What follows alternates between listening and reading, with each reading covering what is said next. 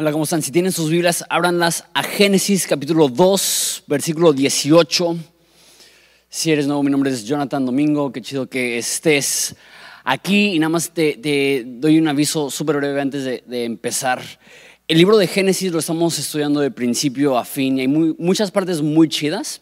Sin embargo, siento que si diera todo un mensaje se alargaría un poco el contenido y si lo doy como en un mismo mensaje, eso con otras cosas va a ser confuso. A lo que me refiero es, la primera mitad de Génesis 2 habla de, de cómo el hombre debe trabajar y cómo el hombre debe descansar.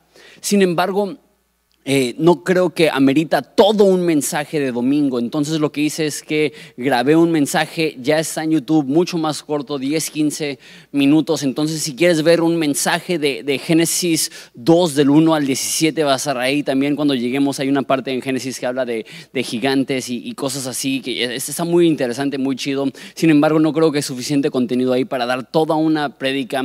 Este, vamos a grabando mensajes más cortos y subiéndolo. Entonces, para seguir la secuencia, que asumo que muchos de ustedes quieren seguir la secuencia, te invito a que te suscribas a nuestro canal de YouTube y veas la prédica de Génesis 2, del 1 al 17. Pero bueno, vamos a hablar del matrimonio el día de hoy. Eso es de Génesis 2, 18 al 25. Lo leemos, oramos y lo consideramos juntos. Dice así.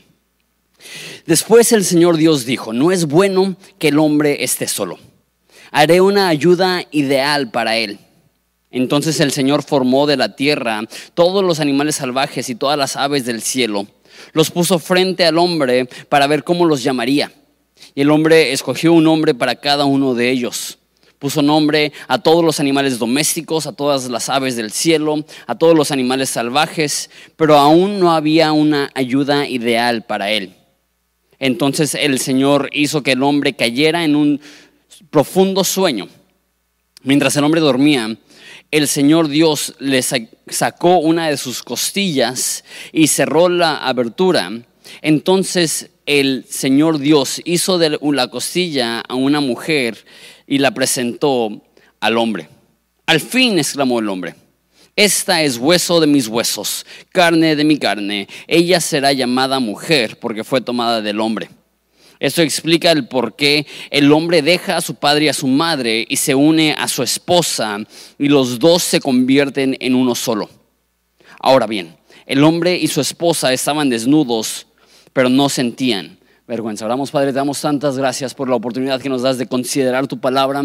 Y en el tema del matrimonio, sé que hay personas aquí que tienen matrimonios increíbles, que los están disfrutando y que eso va a confirmar mucho de lo que están viviendo. Pero también sé que hay muchas personas que su matrimonio no refleja esos propósitos y ese diseño que vemos en, Génesis. Y Padre, te, te pido que les ayudes, que les consueles, que les inspires para saber en qué se puede convertir su matrimonio. También sé que hay personas aquí que a lo mejor han pasado por un divorcio o algo así y su corazón sufre cuando hablan de, estos temas, Padre. Te pido que tú sanes esas heridas, sanes esos corazones. Y también te pido por aquellas personas, quizás solteros, que, que necesitan escuchar esto como modo de preparación para el matrimonio, que puedan estar atentos, aunque no estén casados, sabiendo que un día probablemente van a tener la oportunidad de, poner por obras esos principios que tú nos das acerca del matrimonio. Padre, abre nuestros ojos, ayúdanos y, y te damos gracias porque sabemos que lo vas a hacer. En nombre de Jesús. Amén. Cuando Jesús habló del el matrimonio, él dijo esto: Lo que Dios unió, que no lo separe el hombre. Lo que nos demuestra eso es que Jesús creía, y, pues, Jesús es Dios, Jesús creía que el matrimonio fue creado por Dios. No fue la idea de hombres. No lo hicieron los hombres como una idea para aprender a poder tener un poco de orden social. El matrimonio no es meramente un contrato entre dos personas de compartir sus bienes y de vivir juntos y de procrear. La Biblia eh, en Miqueas 2, eh, en Proverbios 2 dice que el matrimonio es un pacto con Dios. Estás prometiéndole a Dios amor hacia tu cónyuge. El matrimonio no es meramente una institución humana, es una institución divina. Y Dios crea el matrimonio y le da un propósito, le da un porqué, le da un diseño y eso es lo que vamos a considerar, cómo quiere Dios que sea el matrimonio. Pero al hablar del diseño del matrimonio, entiendo que van a haber personas que van a ver Génesis 2 y van a decir, ay, Dios mío, mi matrimonio no está a ese nivel. No digo esto para condenarte o que te sientas culpable o que, o que pierdas la esperanza, al contrario. Todo lo que estamos considerando el día de hoy es porque yo creo que cualquier pareja que aman a Dios, se aman los unos a los otros, están dispuestos a crecer y perdonarse el uno al otro, puede progresar y madurar y disfrutar la relación que Dios les ha regalado de matrimonio. Porque un matrimonio bien hecho, humanamente hablando, es lo más precioso que te puede suceder. Te leo una cita de Martín Lutero. Martín Lutero dice, me encanta, no hay relación, comunión o compañía más hermosa, amistosa y encantadora que un buen matrimonio. Martín Lutero dice, humanamente hablando, no hay nada que se disfruta más que un buen matrimonio. Y eso es lo que quiero. Lo que quiero para cada una de las parejas que están aquí en esta iglesia es tener matrimonios fuertes, matrimonios que glorifican a Dios, matrimonios que honran a Dios, matrimonios donde se respetan y se, respetan y se aman mutuamente. E, e, esa es mi, mi petición a Dios. Una vez más, hablando del matrimonio es chistoso porque no todos tienen la misma postura acerca del matrimonio. Hay personas que tienen una postura sana, que saben que el matrimonio es un regalo de Dios, pero también hay otros extremos. Hay algunas personas que para ellos el matrimonio lo es todo. O sea, se obsesionan con el matrimonio. Meten, conocen a, una persona por primera vez y en su mente ya están pensando, ¿serán ellos? Tienen 24 horas de conocer a alguien y ya se están imaginando cómo serán nuestros hijos juntos. Personas que lo, lo único que pueden pensar, más que nada solteros, es, ay, cuando me case eso va a resolver todos mis problemas. Déjate digo la mera neta. Un matrimonio sano glorifica a Dios, es increíble, es glorioso, pero casarte no te reduce tus problemas, te los aumenta.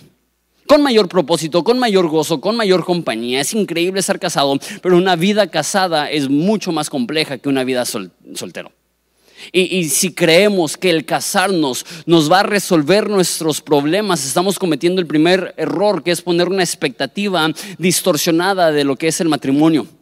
Mucha gente pone su esperanza en el matrimonio para ser salvos de algo, para que me salve de la soledad, para que me salve de, todos los problemas que tengo emocionales o románticos. Y en cuanto me case, todos mis problemas se van a resolver. No, no, no. El único que puede resolver los problemas de, de, soledad, de dolor de tu alma, de problemas relacionales, no es la persona con la que te cases, es Dios. Y cuando te obsesionas, ay, He visto demasiados problemas que su obsesión por el matrimonio les ha llevado a tomar decisiones eh, nada sanas. Hay personas que llegan al momento donde se desesperan y su actitud es, me caso con quien sea, con que tenga pulso y me procure, ya, con esa persona. El matrimonio no lo es todo.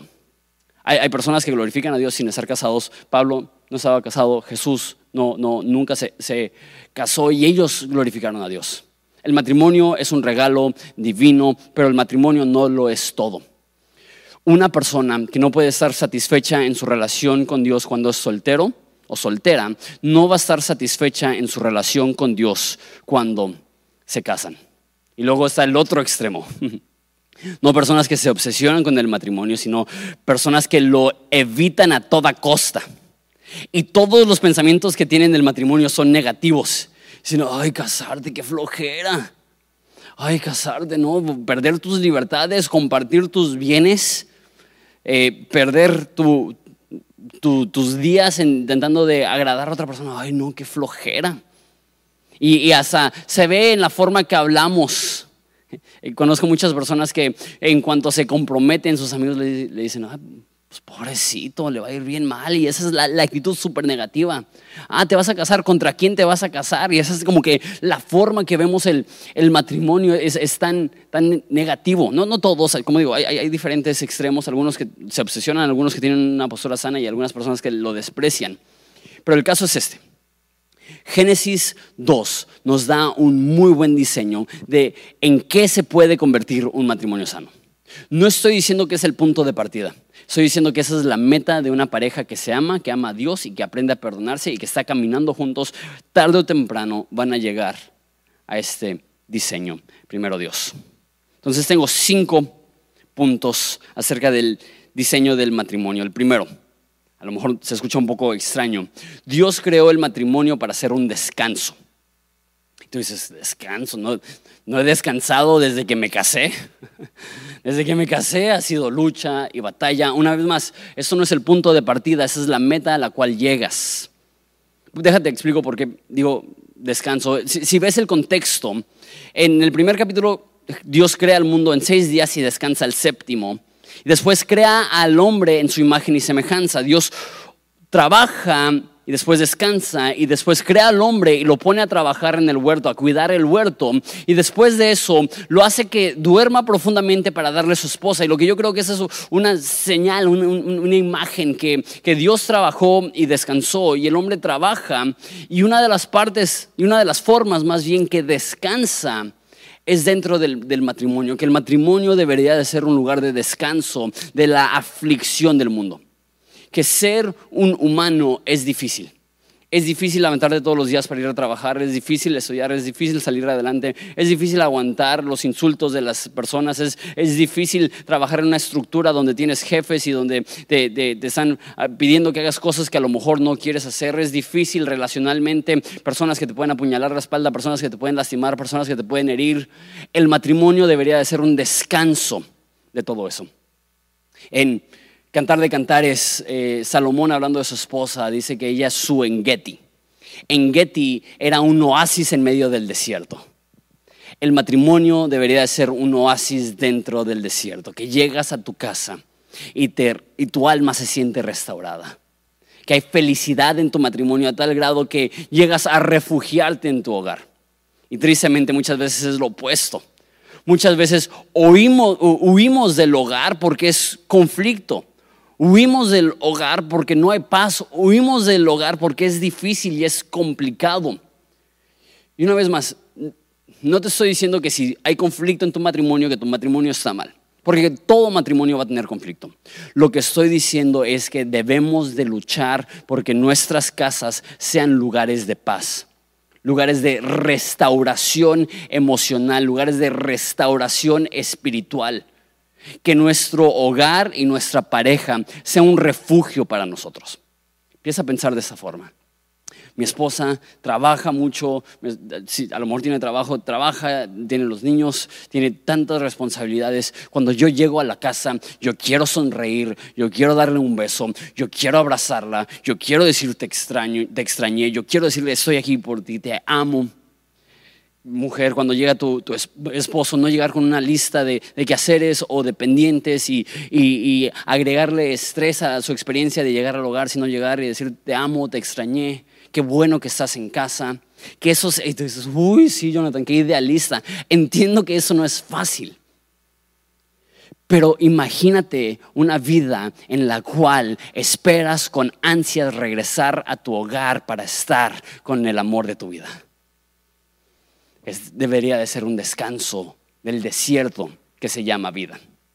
Segunda cosa y segunda razón que creo que es un descanso es, es, muy curiosa la forma que, que, lo hace, porque Dios le trae a la mujer cuando él está dormido, no es que, que Adán está buscando y, y, para aumentarle a ese rollo de, esa es la mujer que te voy a dar y la vas a amar. Eh, dice que no es bueno que el hombre esté solo, le haré ayuda idónea y después de que hace eso pone a nombrar a todos los animales. Yo creo que Adán sentía su soledad y dice, ay, necesito una esposa. Mira, ahí, está el, señor canguro y la señora canguro. Está eh, eh, el, señor león con, su leona, no sé.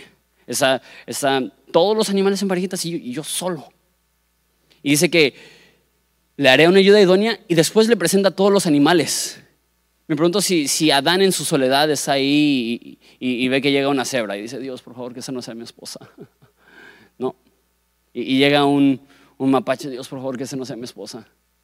Y, llega un, un, chango, Dios, por favor, que no sea mi esposa. Después lo duerme, se despierta, ve a Eva y dice, esa, me quedo con ella. Fue un descanso para ella de, de no tener que buscar Dios se la dio, Dios se la llevó. Para mí es un descanso eh, el estar casado.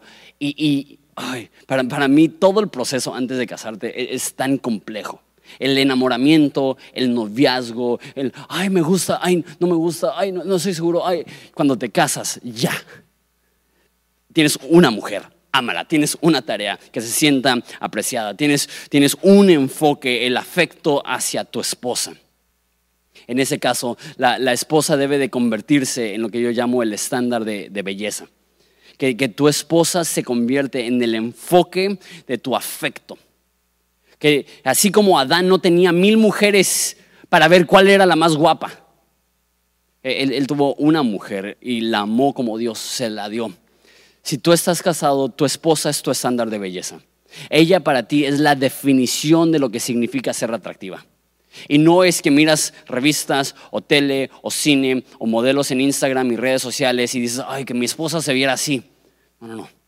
Eh, ese es un peso que no debemos de poner en nuestras relaciones. Tener un ideal externo, intentar de conformar a nuestras parejas a eso, físicamente o emocionalmente, o, vamos a decir que, de repente dices, no, que mi esposa fuera más, más, extrovertida. Si ya estás casado, la mujer que Dios te dio es la mujer que tienes y ella se convierte en tu estándar de belleza, ella se convierte en el enfoque de tu afecto, ella se convierte en tu prioridad para amar y ella es la forma que tú defines lo que es ser atractivo. ¿Por qué? Porque Dios ya te la dio como esposa. Punto número dos. El matrimonio es un equipo. Me encanta que dice que, que sacó a la esposa de las costillas, que no la sacó de la cabeza, diciendo que la mujer es superior, ni de la espalda, diciendo que la mujer es inferior, sino que la sacó de las costillas, comunicando que, que es su ayuda idónea, que es su compañera de vida.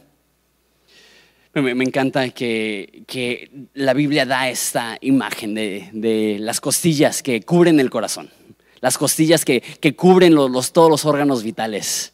Yo creo que esa es la razón que a las mujeres les encantan los apapachos y los abrazos, porque se sienten en hogar, dulce hogar, junto a, las costillas. Eh, el matrimonio eh, debe ser un equipo, es, es a nuestro lado, estamos trabajando juntos en este proyecto de vida. Tenemos esta meta que, que estamos en la misma dirección. Yo creo que una de las cosas más importantes y uno de los enfoques más importantes que puedes tener es que no solamente es tu amor, es tu compañero. Me gusta como dicen cantar de cantares. Dice, no solamente es mi amor, es mi amigo. El disfrutar estar a su lado, el disfrutar su compañía el saber que son un, equipo. Los mejores matrimonios son los matrimonios donde los dos están sirviendo mutuamente donde ella tiene esa actitud, yo serviré incondicionalmente a mi esposo. Y el esposo dice, yo serviré incondicionalmente a mi esposa. Donde el esposo dice, yo no voy a imponerme por encima de mi esposa. Y que la esposa no dice, yo me voy a imponer por encima de mi esposo sino donde los dos deciden amarse, respetarse y honrarse mutuamente. Dice en Efesios, antes de decir mujeres, sométanse a los hombres, dicen, sométanse los unos a los otros en el temor y en el amor a Dios. Debemos de tener una mutua sujeción. Y si la Biblia dice que el hombre es la cabeza del hogar, pero también dice que Jesús es la cabeza de la iglesia y Jesús se sacrificó por la iglesia. Cuando la Biblia dice que el hombre es la cabeza, no significa que el hombre debe ser autoritario y aquí mis chicharrones truenan y yo mando y viaja, tú te sometes. Esa no es la actitud que tomó Jesús con nosotros. Jesús nos amó y dio su vida por nosotros. ¿Sabías tú que el cerebro se enfoca en el resto del cuerpo? El cerebro se enfoca en los niveles de oxígeno. Respira más se enfoca en los niveles de, sangre en, el cuerpo, ok, bombea más sangre. Se enfoca, ay, tú estás tocando lo caliente, quita la mano. La mente está constantemente viendo el cuerpo y diciendo, ¿cómo puedo servir al cuerpo? Un esposo toma su postura puesta por Dios como cabeza para servir a la esposa. Igual la Biblia habla mucho de, del contraste de una esposa que, sirve y ama y, atiende y la compara a una mujer que es contenciosa, que es peleonera y, una mujer que está sirviendo a su esposo es un regalo increíble. Y no estoy diciendo que el esposo se aproveche, estoy diciendo que es mutuo, que los dos se aman. Una relación donde uno da y el otro toma, donde uno sirve y el otro demanda, eso es disfuncional. Una relación donde los dos demandan, donde los dos toman, donde los dos quitan, eso es terriblemente disfuncional. Una relación sana es de compañeros que se sirven y se aman mutuamente. Punto número tres. El matrimonio es para intimidad. Cuando Adán ve a la mujer, la primer frase que se registra del hombre es, esta es hueso de mi hueso, carne de mi carne. Eh, eh, la primera frase registrada por el hombre es, un poema de amor. Es una canción de amor. Desde la primera interacción entre un hombre y una mujer hay ese romance. Y, dice, por esa razón dejará el hombre a su padre y a su madre y se unirá a su mujer, a su esposa, y los dos serán una sola carne. El matrimonio es intimidad, es cercanía, es abrir tu corazón y fusionar tu vida con, otras, con otra persona. Eh, C.S. Lewis dijo, amar es ser vulnerable, es abrir tu vida, es exponer lo más oscuro de ti, las luchas, las batallas. A nosotros no nos molesta hablar de nuestro pasado. A veces hablamos de nuestro futuro, pero únicamente hablamos de nuestros temores con las personas que, que confiamos ser vulnerable, amar, abrir tu vida, no guardarle secretos a tu esposa o tu esposo, tener esta unidad, ser vulnerable. Cuando andas de novios, estás intentando impresionar, estás, estás mostrando lo mejor de ti. Cuando te casas, descubren lo peor de ti. y hay esta frase que utilizan las, las personas cuando se pelean y dicen, es que tú, tú sacas lo peor de mí. No, no, no la realidad no es que sacan lo peor de ti, la realidad es que siempre hemos sido así y ahora tenemos testigos. Ahora pueden ver que, somos enojones o somos impacientes o somos problemáticos o lo que sea. No es que sacaron lo peor de ti, es que siempre has sido así y ahora tienes testigos. O sea, siempre, siempre somos enojones o, peleoneros, pero pues antes no teníamos quien nos viera. Y ahora tenemos una persona que está ahí observando todo lo que hacemos y a veces es frustrante que, la gente vea, específicamente que tu esposa o tu esposo vea lo peor de ti, pero ¿sabes qué? Amar es saber que has visto lo peor de alguien y aún así los amas. Me encanta lo que dice la esposa de, Billy Graham. Ella decía, un buen matrimonio eh, e, es el matrimonio entre dos buenos perdonadores. Me encanta eso. El matrimonio no se trata de ser perfecto, el matrimonio se trata de ser perdonador. El matrimonio no se trata de no tener problemas, el matrimonio se trata de persistir y de continuar y de madurar y de disfrutar de intimidad, de tener una relación profunda, llena de amor y llena de cariño, donde nuestro corazón se siente íntimo y vinculado.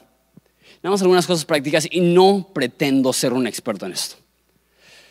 Pero hoy en día, con nuestro teléfono, con Netflix, con películas, con tele, es tan fácil estar juntos, pero no sentir intimidad. Y no estoy diciendo que es malo. A mi esposa y a mí nos encanta ver series juntos. Eh, sin embargo, tiene que haber un momento donde se apagan las pantallas, se apagan los celulares, vamos a caminar, vamos a cenar juntos, vamos a hacer algo, pasar tiempo de intimidad, platicar, verse a los ojos, que, que haya compañerismo, que haya profundidad de conversación que abramos nuestras almas, que vayamos profundamente, que sintamos esa intimidad. También creo que eso significa que tenemos que tener mucho cuidado con guardar secretos de nuestra esposa, de nuestro esposo.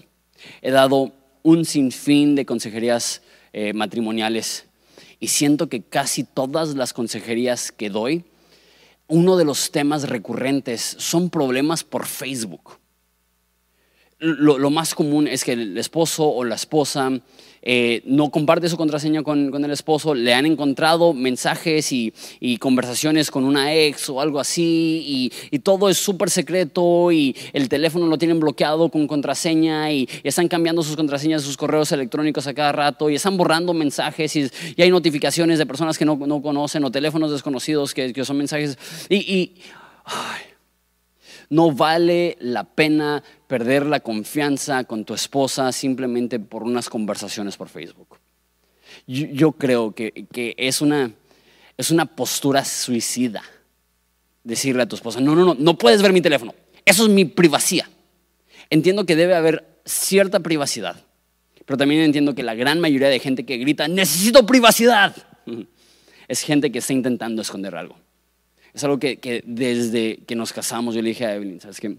Aquí está el recibo del teléfono. Cada mes ella puede ver con quién he estado hablando por teléfono. Ella tiene todas mis contraseñas. Si llego a tener una contraseña nueva, se la doy en ese mismo instante. No borro ninguna conversación porque no quiero que en un momento se, diga, no, pues, pues eh, alguien dijo que te mandó un mensaje y no está ahí y que sienta que estoy intentando esconder algo. No tengo bloqueado mi, teléfono y, si lo tuviera bloqueado mi, esposa supiera mi, mi contraseña. La meta del matrimonio es la intimidad. Y no estoy diciendo que le dices absolutamente todo a tu esposa, yo, no le digo absolutamente todo. Hay, veces que personas nos ofenden, nos faltan el respeto. Eh, obviamente, siendo pastor de una iglesia que está creciendo en la influencia y eso, hay un chorro de, críticas. Hay personas que nosotros amamos un chorro que, han decidido hablar muy mal de nosotros, y hasta públicamente. Y no, le voy a decir eso. No voy a, no voy a sembrar semillas de amargura en el corazón de mi esposa. No significa que le digo absolutamente todo. Oye, ¿sabes lo que dijeron de ti? No, no, no. Pero en cuanto a la intimidad, en cuanto a la cercanía, en cuanto a la amistad, en, eh, cuanto a ese tipo de cosas. No debemos de guardar secretos. Punto número cuatro. El matrimonio es la creación de una nueva familia. En México particularmente es demasiado común que cuando alguien se casa se siente más como si estuvieras uniendo a tu esposa a tu familia más importante, que son tus papás y tus hermanos que tienes a, tus papás, tienes a, tu hermano, pero y ya tu esposa, pues ahí la, agregaste, ¿no?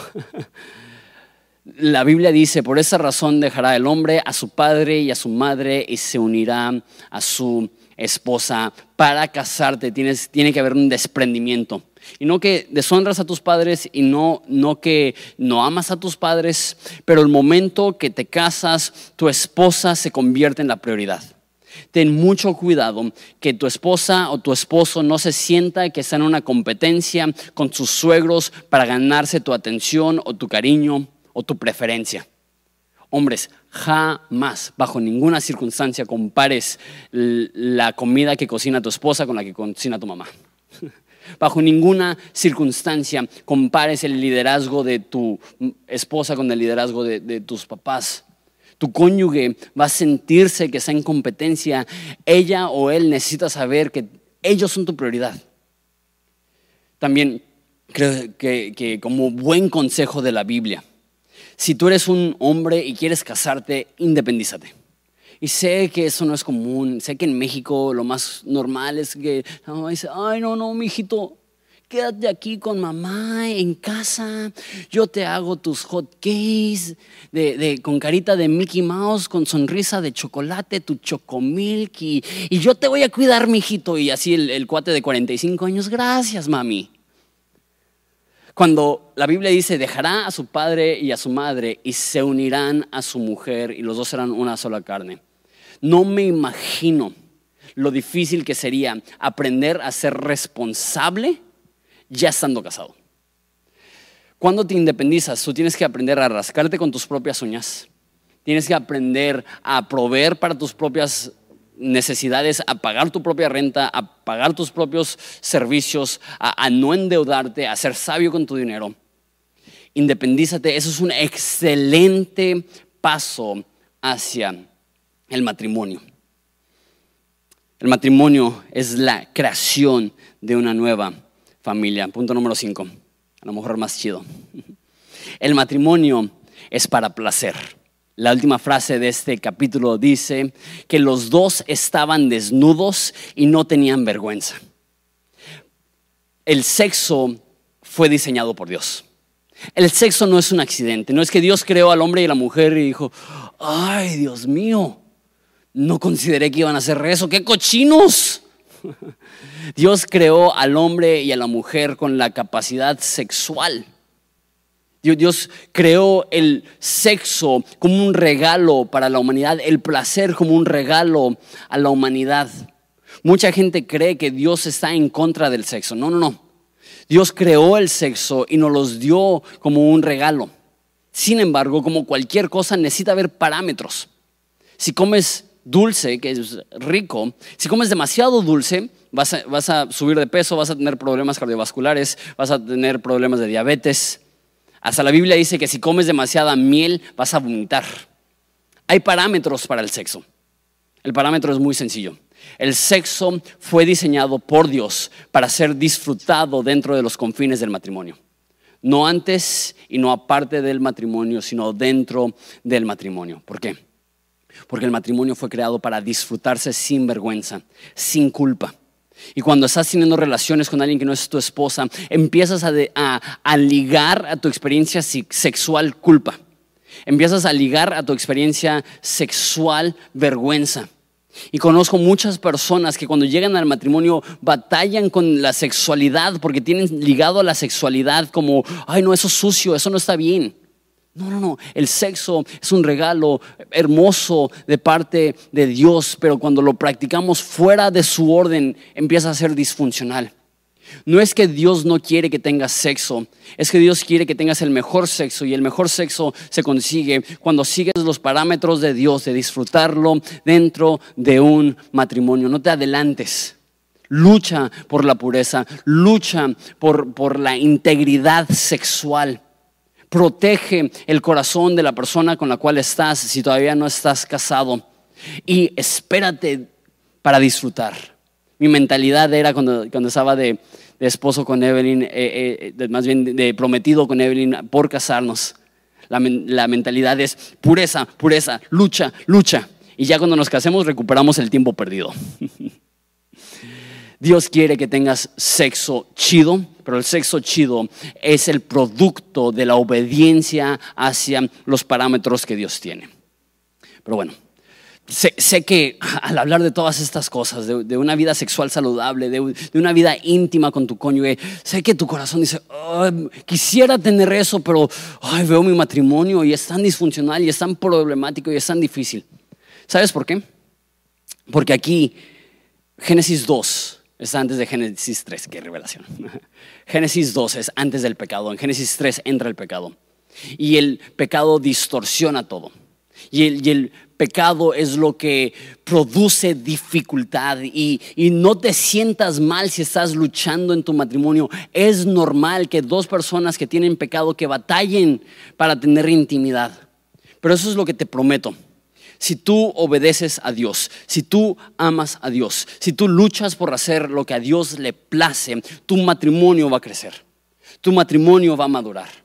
Y más cuando las dos personas se ponen de acuerdo, vamos a amar a Dios, vamos a amarnos a nosotros, vamos a progresar, madurar, obedecer a Dios, vamos a perdonarnos aún cuando es difícil, vamos a crecer juntos, vamos a, a criar una familia que honra a Dios. Cuando los dos se proponen eso, el matrimonio no será fácil, no será perfecto, pero será glorioso y valdrá la pena. Dios tuvo desde el principio de la creación el matrimonio en su corazón y el matrimonio hecho al modo de Dios puede ser algo glorioso. ¿Les parece si nos ponemos de pie y oramos? Padre, te doy tantas gracias por el matrimonio, te doy gracias por Evelyn, por mi matrimonio. Te doy gracias por la oportunidad de, de conocerla, de crecer con ella. Padre, te pido por cada matrimonio que está aquí, Padre, que puedan crecer en dulzura e intimidad y gozo y placer que ellos puedan saber que al conocerse mejor, te conocen a ti mejor. Y Padre, el problema con los matrimonios es que los dos tenemos pecado y Padre, te pido que nos ayudes a ser transformados por el mensaje del Evangelio. Que tú produzcas en nuestros corazones corazones nuevos, blandos, sensibles a la necesidad de nuestro cónyuge. Una vez más, te pido por las personas que están sufriendo maritalmente, Padre, ayúdales, dales paciencia, dales perseverancia Dales persistencia, dales poder para seguir adelante. Y Padre, te pido que en Horizonte pueda ser un lugar conocido por matrimonios fuertes, por familias fuertes, no perfectas, porque no existe eso. Ni siquiera matrimonios fáciles, porque no existe eso tampoco. Pero sí matrimonios gloriosos que valen la pena, valiosos, hermosos, llenos de gozo, llenos de fruto, llenos de crecimiento. Y que juntos, como parejas en esta iglesia, podamos hacer una diferencia siendo un ejemplo de lo que es un matrimonio al modo de Dios, de Jesús. Amén.